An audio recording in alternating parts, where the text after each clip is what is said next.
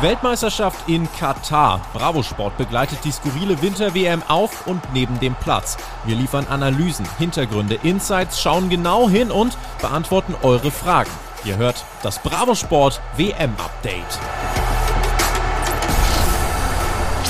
Wir starten in die letzte WM-Woche mit einer neuen Ausgabe unseres WM-Updates von Bravo Sport. Ich bin Tobi und habe einmal mehr den Olli an meiner Seite, um zu sprechen über die Viertelfinals und vielleicht noch wichtiger, vorauszuschauen auf die anstehenden Halbfinalspiele. Morgen geht es dann wirklich in die heiße Endphase. Wir küren dann die Finalisten im Laufe der Woche.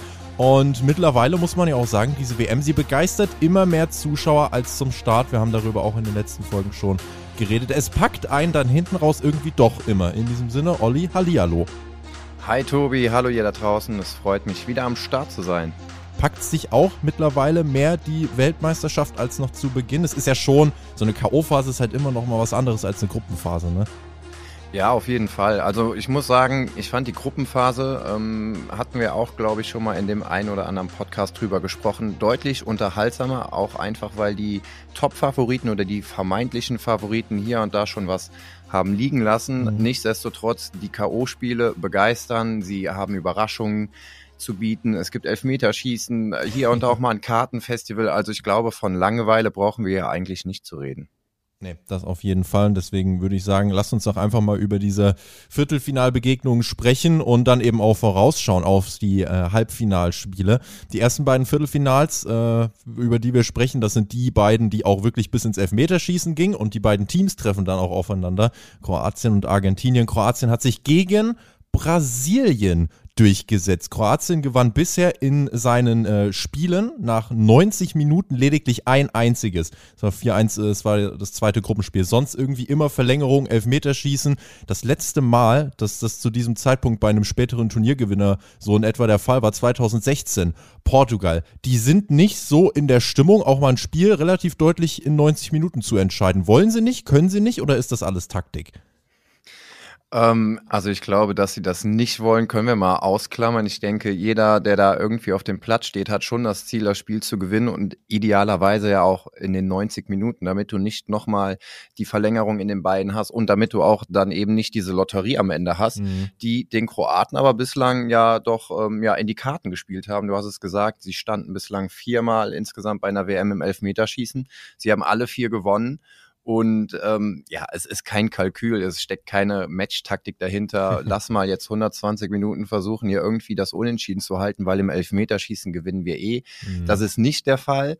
Ich denke, die Kroaten wissen einfach, was, was sie drauf haben. Die wissen auch, was der Gegner immer drauf hat und dementsprechend spielen sie es einfach sehr intelligent.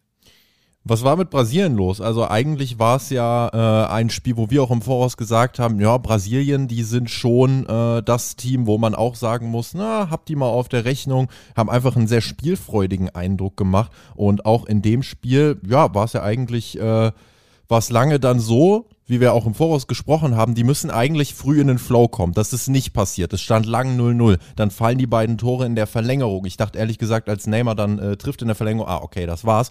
Aber Kroatien kam nochmal zurück. War es so, dass Brasilien vielleicht je länger das ging, umso zittriger sind sie geworden? Ist für die der Druck größer geworden als für die Kroaten? Oder waren die einfach mehr in so einer Situation, dass sie das Gefühl hatten, wir müssen jetzt liefern?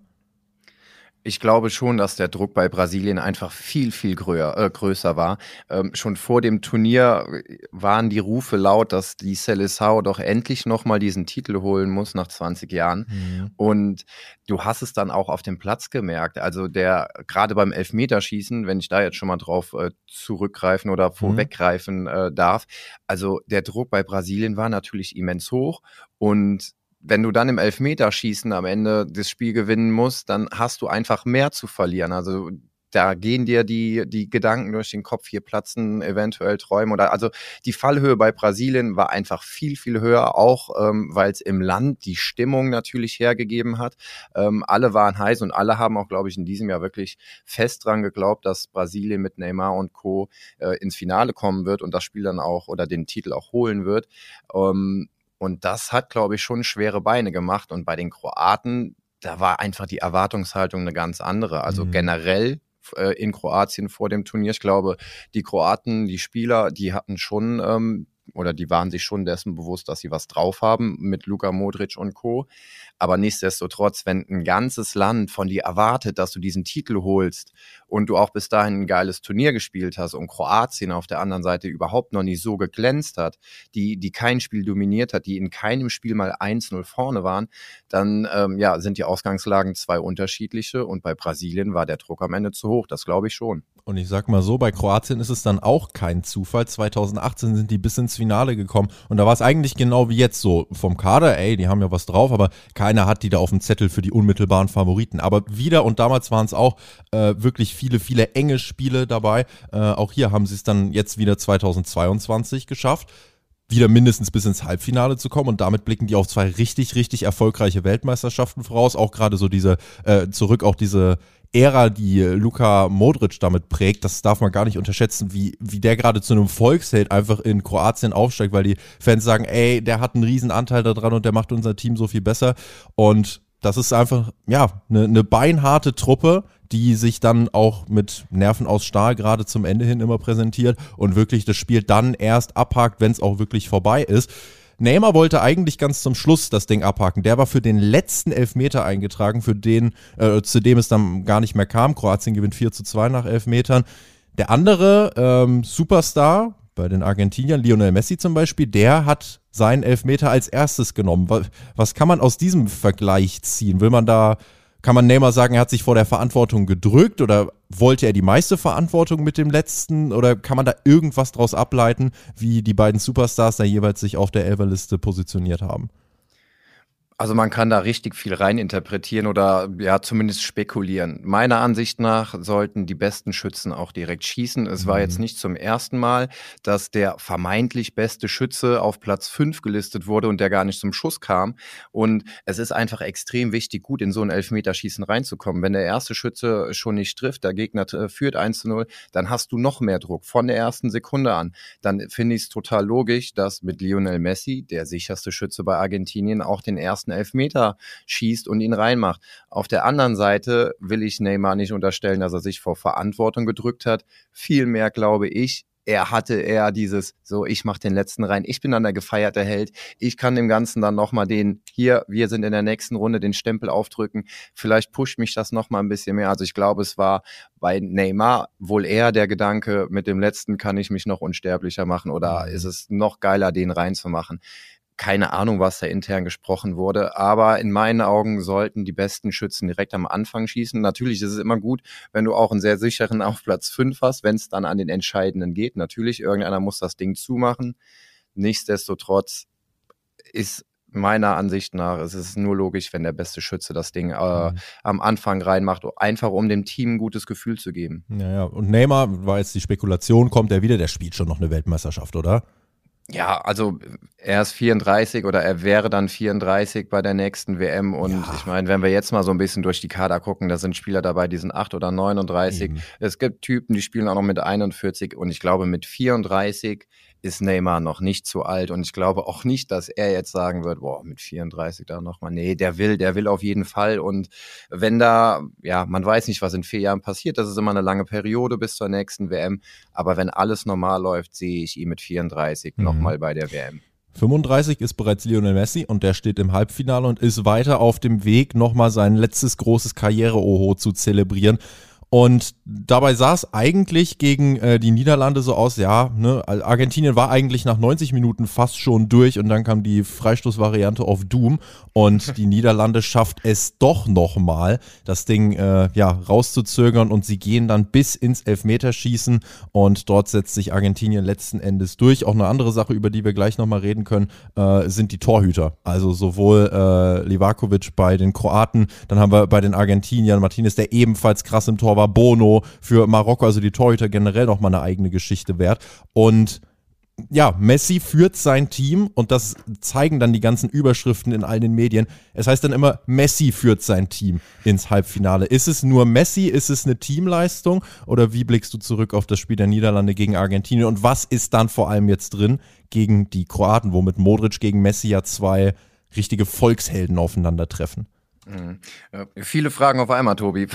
Wo fangen wir an? Also natürlich, Messi steht nicht ganz alleine auf dem Platz, aber Messi ist immer noch der Faktor bei Argentinien. Und ohne diesen Faktor, ähm, glaube ich, wäre das Team jetzt auch nicht so weit gekommen. Das ähm, auf jeden Fall. Nichtsdestotrotz, es ist nicht nur Messi, der geht aber trotzdem mit Leistung voran. Der geht mit entscheidenden Toren voran und mhm. ich kann keiner Zeitung, äh, keiner Gazette irgendwie verübeln, dann zu sagen, Messi führt uns dahin. Das kann man ruhig schon so stehen lassen. Er ist immer noch nach wie vor der beste Spieler äh, im argentinischen Kader. Er ist der für viele der GOAT. Ähm, und von daher ist das in Ordnung. Wie ich das Spiel erlebt habe, ähm, eigentlich hätte Argentinien, äh, wie du eben schon gesagt hast, nach 90 Minuten ähm, schon mal die Feierlichkeiten oder hm. zumindest die Vorbereitung auf die nächste Runde treffen können, haben sich aber dann selber wieder so ein bisschen in die Bredouille gebracht. Und dann siehst du mal, wie schnell das gehen kann. Also, dass, dass du dann noch zwei Tore kassierst, ist das eine. Ähm, was mich ein bisschen gewundert hat, in der Drangphase, wo, wo die Niederlande ähm, auf das 2 zu 2 gedrückt haben, hätten die mit der Intensität und mit der Leidenschaft in der Verlängerung weitergespielt, dann hätte das für Messi richtig böse ausgehen können, weil ich glaube, dann ähm, wäre Argentinien ins Schwimmen gekommen. Also als der Druck am Ende hoch war in der regulären Spielzeit ähm, seitens der Niederlande, ähm, wenn sie das auf die Verlängerung projiziert hätten, dann hätte Argentinien vielleicht nochmal Probleme bekommen. Aber gut, haben sie nicht gemacht. So ähm, ging es dann in die, äh, in die Verlängerung und dann ins Elfmeterschießen. Und am Ende, Strich drunter, ist Argentinien verdient eine Runde weitergekommen, aber sie haben sich halt selber wieder ein bisschen schwer gemacht, ähm, dadurch, dass äh, Wechhorst da das eine Ding zum 1-2 reinköpft. Mhm. Und okay, diese Freistoßvariante ist dann das natürlich. War FIFA-like. Das war richtig FIFA-like und ich habe mich schon so oft in meinem Leben gefragt, wieso versucht ihr nicht mal irgendwie Oder? was in diese Richtung? Zack. Ja. Tor. Und ähm, finde ich, finde ich gut, hat mir gefallen. Aber ja, wie gesagt, Messi ist jetzt mit seinem Team eine Runde weiter, trifft dort auf Kroatien. Und könnte auch hitzig werden, ne? Weil das gegen die Niederlande war jetzt auch schon so ein Zwischendurch war es sehr äh, angespannt. Dumfries dann übrigens auch, ne? 128. steht hier noch, rote Karte sich mitgenommen. Ähm, insofern, also die haben ja generell, äh, was, was gelbe Karten und so anging, äh, ordentlich einen vorgelegt. Gegen Kroatien wird das jetzt nicht weniger und eigentlich haben bisher alle Gegner der Argentinier gesagt, ja, das ist zwar eine schöne Messi-Story, aber die sind so ekelhaft auf dem Platz, das sind solche Ekelbatzen. Ja. Kroatien hat auch so ein bisschen den Ruf, dass sie eine beinharte Truppe in An- und Abführung sind. Das könnte, es könnte dreckig werden, ne?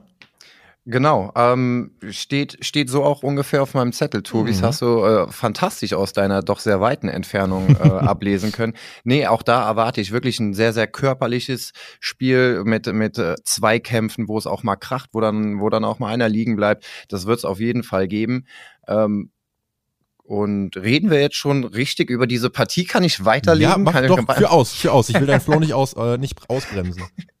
Also, was erwarte ich? Ich erwarte weiterhin, dass Kroatien ähm, den Fokus auf die Defensive legt. Wenn man sich jetzt mal die fünf Spiele anguckt, äh, sie haben zwar kein einziges ähm, oder kein einziges Mal 1-0 vorne gelegen, sie haben in den fünf Spielen aber auch nur zwei Gegentore nach 90 Minuten bekommen. Spricht halt auch für eine sehr, sehr gute Defensive. Und ähm, auf der anderen Seite wird Argentinien natürlich darauf setzen, was sie am besten können, äh, mit der Offensive arbeiten. Ähm, so oft wie möglich Messi den Ball in den Fuß spielen. Mhm. Ob er dann mal einen genialen Steckpass spielt oder das Ding selber reinmacht, ähm, das wird auf jeden Fall die Devise sein von Argentinien. Ähm, ich glaube aber, je länger das Spiel dauert und ähm, wenn es Kroatien schafft, das Spiel auch wie in den Spielen zuvor offen zu halten, ähm, dann wird mit jeder Minute, die da verstreicht, ähm, die Chance für Kroatien größer. Also ich ja. glaube, das wird für Argentinien ein richtig schweres Spiel. Und wenn sie es dann nicht schaffen, nach 90 Minuten schon den Deckel drauf zu machen, ja, also wenn es in die Verlängerung geht, vielleicht sogar ins Elfmeterschießen, dann ähm, dann traue ich den Kroaten da sehr viel zu und dann können sie ihre Finalteilnahme von 2018 bestätigen. Mhm. Und das Klar. wäre dann auch kein Zufall mehr irgendwo. Absolut. Ich glaube auch, es wird ein enges Spiel, körperliches Spiel. Meine Prognose wäre tatsächlich Elfmeterschießen, aber Messi bricht den äh, Kroatien-Bann, beziehungsweise er spiel, er spielt dann tatsächlich mal äh, im, im hinten raus äh, die Karte und ist dann derjenige, der diese Serie von Kroatien beendet mit Elverschießen bei der WM. Und der nimmt sich dann nicht den ersten, sondern nimmt sich den letzten. Das wäre irgendwie so, so ein lustiger Kreisschluss insgesamt. Ähm, vielleicht fantasiere ich mir auch einfach was herbei. Aber ganz ehrlich, wenn er das macht, da, dann, dann muss so eine Geschichte jetzt kommen, weil Messi gewinnt nicht einfach die WM, sondern dann kommt so ein geiler Moment im Halbfinale. Das, deswegen ist es eine Weltmeisterschaft und bin sehr, sehr gespannt und prognostiziere auf jeden Fall, dass es äh, nicht nach 90 Minuten vorbei sein wird. Wahrscheinlich wird es genau deswegen jetzt irgendwie mit 2-0 ausgehen oder so, aber schwamm drüber. Lieber gucken wir nach vorne, äh, was 2 zu 1 ausging. Und äh, was Frankreich ins Halbfinale gebracht hat, war der Sieg über England. Das hätte am Ende in jede Richtung gehen können. Jude Bellingham sagte im Interview nach dem Spiel, die fußballerisch bessere Mannschaft ist ausgeschieden. Olli, würdest du dem zustimmen oder war der Frust da ein bisschen größer als die äh, rationale Gabe, das zu analysieren? Nein, ich sag mal nein. Auf der einen Seite verstehe ich total, was er damit sagen will und ähm, also beide Mannschaften haben überragende Fußballer in ihren Reihen und beide Mannschaften können Fußball spielen. Also das klingt ja fast schon so, als äh, hätte England jetzt gegen eine fußballerisch nicht so starke Mannschaft gewonnen. Das ist natürlich nicht so, mhm. wenngleich ich seine Aussage aber verstehen kann, denn der englische Kader ist gespickt mit überragenden Fußballern, die auch wirklich guten Fußball gespielt haben. Und deswegen ähm, kann ich die Aussage schon nachvollziehen, auch wenn man sich anguckt, wie Frankreich die Spiele spielt oder wie sie gewinnen. Das ist keine Dominanz über 90 Minuten. Ähm, das ist oft ein schnelles Umschaltspiel, was Momente, sie aber auch ja. genau. Ja, die, sie haben einfach diese Momente. Sie wissen, welche Situationen sie ausspielen können. England dominiert. England ist ballsicher. England lässt den Ball äh, durch die Reihen tanzen und die sind spielerisch auf jeden Fall eine richtig, richtig gute Mannschaft. Aber bei einer WM, und da ja, das ist jetzt auch schon wieder so ein bisschen phrasenschweinmäßig, da zählst dann nicht, wie du spielst. Du kannst 80 Prozent Ballbesitz haben mit einer 90-prozentigen Passquote. Wenn du am mhm. Ende äh, auf der Ergebnistafel nicht das stehen hast, was du brauchst, dann ist es egal und dann kann man diskutieren, äh, ist jetzt die bessere, die spielerisch stärkere Mannschaft ausgeschieden oder nicht mit Sicherheit liegt er da nicht ganz falsch, aber es zählt halt nicht. Und am Ende zählen Titel, Erfolge und ähm, da hat Frankreich den Engländern nicht nur jetzt bei dieser WM, sondern auch bei den letzten Turnieren einiges voraus. Mhm. Und wenn wir dann jetzt uns äh, überlegen, wie das dann vor allem zustande kam, bei Frankreich braucht es ja dieses Mal auch gar keinen Mbappé-Moment. Das war ja so der, auf den alle geguckt haben. Da gab es auch im Voraus äh, auf Twitter ganz viele Bilder gesehen, dass die englische Taktik einfach sein könnte. Ne? Mbappé mit einer ja, gerissenen Blutgrätsche mal aus dem Spiel rauszunehmen. Aber das ist nicht so passiert. Mbappé wurde zwar relativ stark neutralisiert, aber Überraschung, dann gibt's halt andere Spieler, die in diesem Kader dann da sind. Und man hat scheinbar, und das hat die Franzosen, glaube ich, wirklich verwirrt, weil es eigentlich Quatsch ist, ähm, man hat äh, Chouameni als den Schwachpunkt ausgemacht von englischer Seite. Und das wurde ja relativ schnell bestraft. Es gibt dann diesen Überraschungsschuss aus zweiter Reihe, der halt so platziert ist. Das reicht halt auch mal. Das ist jetzt nicht das absolute Wundertor, sondern es ist einfach relativ trocken und humorlos. Und Giroud hat halt hinten raus auch dann noch seinen Moment, weil alle sich auch sehr auf Mbappé konzentrieren. Ist Mbappé neutralisieren vielleicht dann gar nicht so die gute Taktik, weil der Kader sonst einfach auch so stark ist mit äh, individueller Klasse, dass dir sonst einfach die anderen äh, das Ding um die Ohren hauen? Naja, ich habe in der letzten Folge auch gesagt, wenn England es schafft, Mbappé auszuschalten, dann glaube ich, kommt England weiter. Mhm. Kyle Walker hat ihn überragend ausgeschaltet. Mbappé kein Torschuss, nichts, keine richtig brenzlige Situation. Ja. Das haben sie super gemacht ähm, dass dann natürlich auf der anderen Seite aus Sicht von Frankreich andere Spieler liefern müssen, wenn dein bester oder vermeintlich bester Mann gedoppelt wird oder dauernd zugestellt ist, dass dann andere liefern müssen, ist klar. Dass Frankreich eben mit Olivier Giroud und jede Menge anderer, jeder Menge anderer Spieler eben auch die Qualität im Kader hat, mhm. das dann auszugleichen, ist auch klar. Ähm, aber nichtsdestotrotz, ich glaube, hätten man, hätte man Mbappé nicht so ausgeschaltet, wie sie es ja letztendlich gemacht hätten, dann wäre das Spiel vielleicht auch gar nicht so lange offen geblieben. Mhm. Also äh, es ist immer schwierig. Ich finde es nicht verwerflich, dass man sagt, okay, wir müssen den ausknipsen, weil der ist auch einfach eine Tormaschine, der macht aus wenig Chancen, aus wenig Situationen die Dinger rein. Ist natürlich blöd, wenn du dann Giroud ähm, so frei ähm, da zum Abschluss kommen lässt oder mhm. eben andere Situationen. Natürlich, das musst du auch im Auge behalten, aber nichtsdestotrotz der Ansatz, dass man mit Kyle Walker, der Mbappé komplett ausgeschaltet hat, äh, dass man so daran geht, konnte ich nachvollziehen. Ja, und Knackpunkt dann natürlich Harry Kane, der den zweiten Elfmeter drüber semmelt. Das ist auch eine Situation, stelle ich mir krass vor. Ne? Du stehst da wirklich äh, einem Teamkollegen gegenüber, mit dem du seit elf Jahren bei einer Mannschaft spielst, der, mit dem du wahrscheinlich seit elf Jahren nach dem Training ab und an noch deine Elfmeter übst. Und der steht dann gegenüber und den zweiten bringt er dann wirklich gar nicht aufs Tor, sondern äh, wirklich in allerbester Beckham-Manier, kannst du fast schon sagen, zimmert der das Ding sie fliegt noch nach England, die Kugel, sagt man sich. Aber ist noch unterwegs, ne? Ist, äh, der fliegt noch, ist so da war wahrscheinlich auch einfach mal kurz kleiner Nervenzusammenbruch. Ich will das keinem Spieler übel nehmen, das muss so ein krasser Druck sein. Aber da siehst du halt eine Sekunde nicht den Fokus voll äh, auf das Spiel gerichtet und nicht voll im Tunnel. Und schon, da kannst du der beste Stürmer der Welt sein, zimmerst du das Ding halt sonst wohin. Und das Spiel hätte in alle Richtungen gehen können. Das war dann halt das Zünglein an der Waage, ne? Ja, ja, auf jeden Fall. Und es ist ja dann auch schon fast ja wieder symptomatisch, dass äh, England an einem Elfmeter scheitert. Mm, Irgendwo. So. Ne? Ja, sie sind, sie sind dort an einem Elfmeter gescheitert und sind damit raus aus dem Turnier. Ebenso wie Portugal und Cristiano Ronaldo. Es flossen die Tränen. Aber erstmal müssen wir über Marokko sprechen. Die sind nämlich tatsächlich im Halbfinale als erstes afrikanisches Team aller Zeiten bei einer Weltmeisterschaft fragt man sich eigentlich auch immer, warum schafft das kein anderes afrikanisches Team? Warum ist das anders? Äh, jetzt bei Marokko, wir haben in den letzten Folgen immer mal schon ein bisschen drüber geredet und auch jetzt muss man konstatieren, der Traum geht weiter und nach Neymar geht mit CR7 der nächste Superstar raus und Marokko macht einfach ähm, sie machen weiter, wie sie aufgehört haben. Also es war jetzt nicht so, dass sie irgendwie da den großen taktischen äh, Masterplan aufgefahren haben. Auch äh, Pepe, der nach dem Spiel gesagt hat, ja, und der Schiedsrichter und die spielt keinen Fußball und so weiter ich meine, Marokko hat 26 Prozent Ballbesitz, was äh, wirklich, also das ist krass, das ist krass. Ein Viertel des Spiels haben die lediglich den Ball, nutzen einen Torwartfehler zum 1-0, kassieren dann einmal mehr, wir haben es letzte Folge gesagt, sie kassieren einmal mehr kein Gegentor. Und das ist eigentlich auch so ein klassisches Spiel. Selbst wenn das eine dritte, vierte, fünfte Halbzeit gehabt hätte, Portugal hätte an diesem Tag kein Tor geschossen, oder? Nee, also der, den Gedanken hatte ich auch. Also es ist, es ist manchmal wie verhext und du kannst es dir auch nicht wirklich erklären.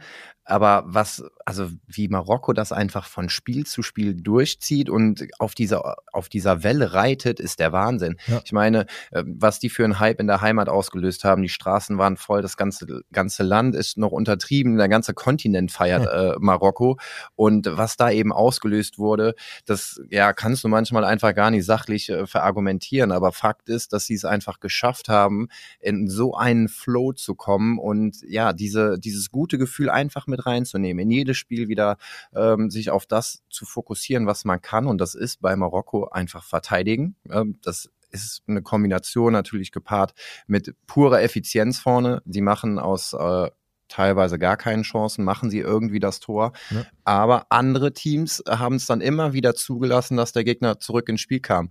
Und hier hast du das Gefühl, wenn die einmal vorne sind, das ist so wie Italien früher. Mhm. Italien war das Team, wo du gesagt hast, 1 zu 0, das ist das Italien-Ergebnis. Die machen ein Tor und du kriegst die nicht geknackt. Ja. Und genau das Gefühl habe ich gerade bei Marokko und es ist, es ist geil, wie sie das einfach annehmen, wie sie, wie sie das mitnehmen und sich davon tragen lassen. Es ist genauso wie, das hast du auch schon äh, mal gedroppt, äh, wie Dänemark. Ne, das ist, ja. Warum auch immer, aber sie sind in, diese, in diesen Flow gekommen und sie lassen sich davon tragen.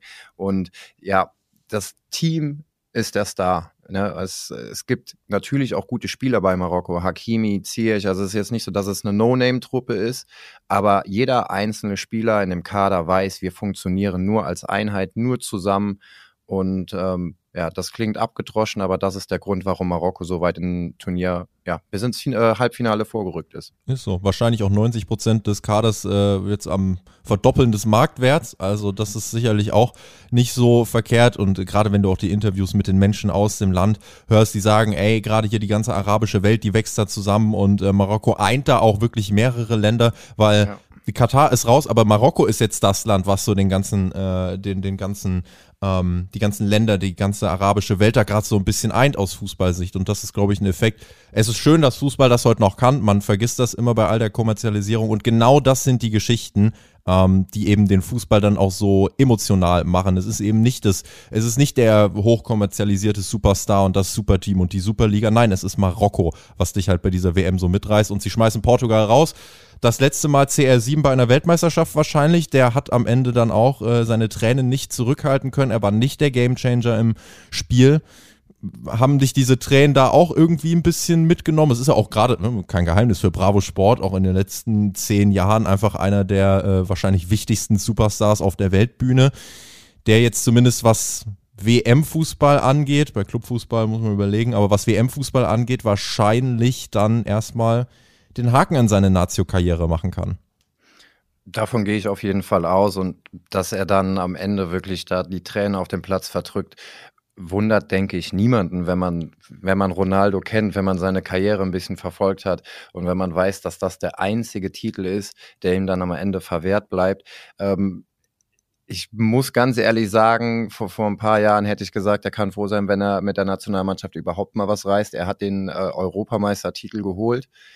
Ähm, es war, es war vom Gefühl her war Portugal immer sehr, sehr weit weg vom WM-Titel und damit auch Ronaldo. Mhm. Äh, und dass er dann ich glaube, was auch noch so ein bisschen reinspielt, seine Rolle jetzt bei der WM. Das ist, es fühlt sich nicht nach einem würdigen CR7-Abgang an, nach all dem, was er über Jahrzehnte, Jahre bei Portugal gerissen hat, dass er sich dann auch auf die Bank setzen muss ähm, in den letzten Spielen und dass er da reinkommt und nahezu kein Faktor mehr ist. Das kratzt an seinem äh, Selbstvertrauen, an seinem Selbstbewusstsein und ähm, ja, er weiß auch, am Ende ist das eben ein, ja, ein Pokal, der nochmal eine Grenze zieht zwischen den ganz, ganz, ganz Großen, zwischen den Weltfußballer, Champions League-Sieger und Weltmeister und dann eben einem Spieler, der individuell unglaublich viel gewonnen hat, natürlich ja. auch mit der Mannschaft, aber dieser Nationalmannschaftstitel, der ist so viel wert und das hat er eben nicht geschafft und deswegen kann man seine Enttäuschung auch total nachvollziehen. Wie krass es wäre, wenn Messi das Ding jetzt holt. Das wäre halt nochmal so, die, die Generation Messi-Ronaldo setzt ihren Haken und Messi entscheidet das Duell so gefühlt für sich, ne? Genau, das wäre dann natürlich, das kommt dann auch nochmal mit rein. Also ich will nicht,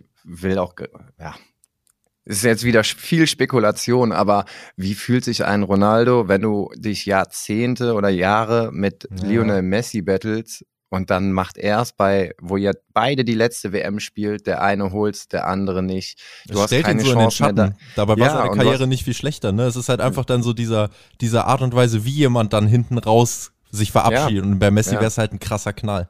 Aber da sind wir ja auch noch nicht. Also richtig, bevor, richtig. bevor Ronaldo jetzt nochmal in Tränen ausbricht, äh, falls du zuhörst, Ronaldo, noch hat Messi dieses Ding nicht geholt. Entspann ist so, dich. Ist so, also Entspannung. Äh, wir gucken mal Kroatien gegen äh, Argentinien, das eine Halbfinale und äh, angenommen, Messi kommt weiter, ja, auf wen könnte er treffen? Auf Marokko oder Frankreich, ich weiß gar nicht mehr, ob man sagen kann, man wünscht sich Marokko als Gegner, denn äh, die sind im Endeffekt, das ist auch, glaube ich, weiter ihre große Stärke auch gegen Frankreich, die sind da bei diesem Turnier, haben überhaupt nichts zu verlieren, alles ist ein Bonus und sie sind jetzt schon mal mindestens WM-Vierter. Das ist ein historisches Ergebnis. Und auch gegen Frankreich werden sie wieder dieses Stückchen Blockade im Kopf nicht haben, während Frankreich da schon als eigentlich auch amtierender Weltmeister gegen Marokko relativ deutlich eigentlich weiterziehen sollte. Dieses Turnier hat gezeigt, dass es nicht so einfach laufen wird.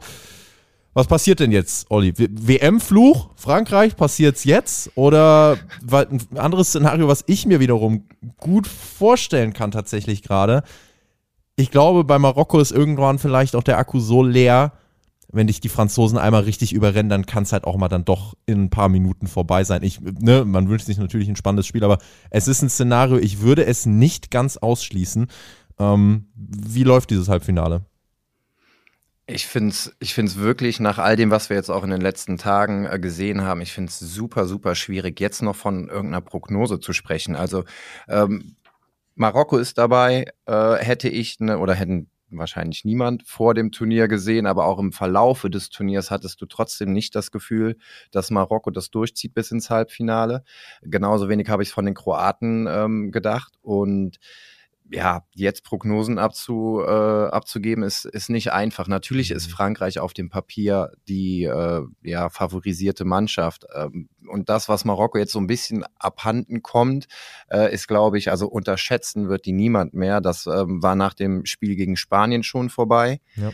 Ähm, aber sie haben trotzdem Eindruck hinterlassen. Und ich glaube auch die Franzosen, äh, die haben das realisiert. Die haben sich äh, mit Sicherheit auch mal so ein Spiel von Marokko schon angeschaut bei dieser WM.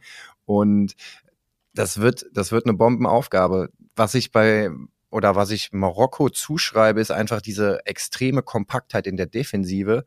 Und bei Frankreich ist es eben nicht so, dass die super gerne den Ball haben. Mhm. Wir haben mhm. eben von Umschaltspiel gesprochen. Eigentlich äh, holt Frankreich sich den Ball irgendwie in der eigenen Hälfte oder im Mittelfeld, schaltet schnell um und das Ding ist drin.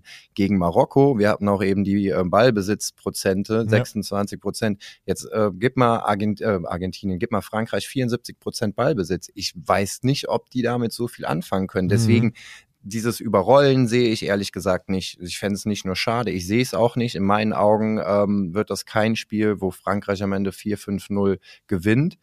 Und ich hoffe, ich hoffe ein bisschen, dass Marokko es einfach noch weiter durchzieht. Und irgendwann äh, haben wir auch da schon mal drüber gesprochen. Diese WM hat doch auch irgendwie einen verrückten Sieger verdient. Oder es würde zumindest niemanden wundern, wenn bei diesem Winterturnier in der Wüste auf einmal ein, ein Weltmeister ganz oben steht, den niemand auf der Rechnung hatte. Und das sind aktuell sind es Marokko oder Kroatien. Ich glaube, bei Frankreich und Argentinien würde man das nicht so unterstreichen. Das hätte man ein bisschen absehen können. Nichtsdestotrotz, ich glaube, am Ende geht Frankreich ins Finale. Ich glaube auch, ich möchte mich jetzt einfach dann mal festlegen. Ich setze mich jetzt einfach auch mal gerne in die Nesseln dann, aber dann kann mir keiner was vorwerfen. Ich glaube tatsächlich, dass eine Chance besteht, dass Marokko dann vielleicht dann äh, jetzt dann doch ein bisschen Körner lassen muss und dass die Franzosen, weil sie dann in den individuellen Einzelduellen einfach schon in diesem Turnier einfach ganz oft diese kleinen Momente dann doch immer wieder kreiert hatten, ich glaube, das gelingt auch gegen Marokko und ich glaube, der Weltmeister wird ins Finale einziehen und äh, vielleicht liege ich auch falsch, vielleicht geht es ins Elfmeterschießen, Verlängerung, vielleicht macht Marokko einfach ein frühes 1-0 und Frankreich kriegt es nicht hin, sich 90 Minuten äh, auch nur eine krasse Torchance zu erspielen. Es wäre heftig ähm, und dass die Wahrscheinlichkeit besteht, finde ich, macht dieses Spiel allein schon so attraktiv und so spannend. Und so haben wir im Endeffekt jetzt zwei Halbfinals. Wir haben einmal wahrscheinlich ein super körperliches Spiel zwischen Kroatien und Argentinien und dann eben so Underdog gegen Weltmeister. Marokko, die das erste Mal äh, als afrikanisches Team in einem Halbfinale stehen gegen den Weltmeister aus Frankreich. Das sind zwei unterschiedliche Partien, aber zwei, mit denen wir, glaube ich, sehr viel Spaß haben werden und über die wir dann auch sprechen werden in der nächsten Ausgabe. Denn äh, wenn die durch sind, dann haben wir nur noch das Finale vor uns. Das werden wir uns dann äh, nochmal zu Gemüte führen und dann natürlich ganz am Ende, wenn die WM durch ist, werden wir euch noch in einer Podcast-Folge ein Recap liefern zu dieser Weltmeisterschaft, die super viel Gesprächsstoff geliefert hat auf dem Platz, neben dem Platz und deswegen werden wir da auch dranbleiben. Olli, ist das ein Plan? Genau so sieht der Plan aus, Tobi. Das hast du hervorragend angekündigt. Perfekt. Lob vom Chef, besser geht's doch nicht. Damit machen wir den Deckel drauf auf diese Podcast-Ausgabe. Ihr wisst natürlich Bescheid. YouTube, Spotify, iTunes und Co. Da könnt ihr uns supporten. Und wenn euch das Ganze gefällt, schreibt uns das. Dann schauen wir, dass wir in Zukunft möglichst viele weitere Podcast-Folgen aufnehmen, auch außerhalb der Weltmeisterschaft und uns nicht erst äh, zur nächsten EM wiederhören. Und dann gucken wir einfach mal, was diese Weltmeisterschaft bringt, was diese Halbfinals bringt. Schreibt uns auch gerne eure Tipps. Und damit sind wir raus und wünschen euch noch eine schöne Restwoche. Wir hören uns. Macht's gut. Auf Wiedersehen. Viel Spaß. Ciao, ciao. Macht's gut.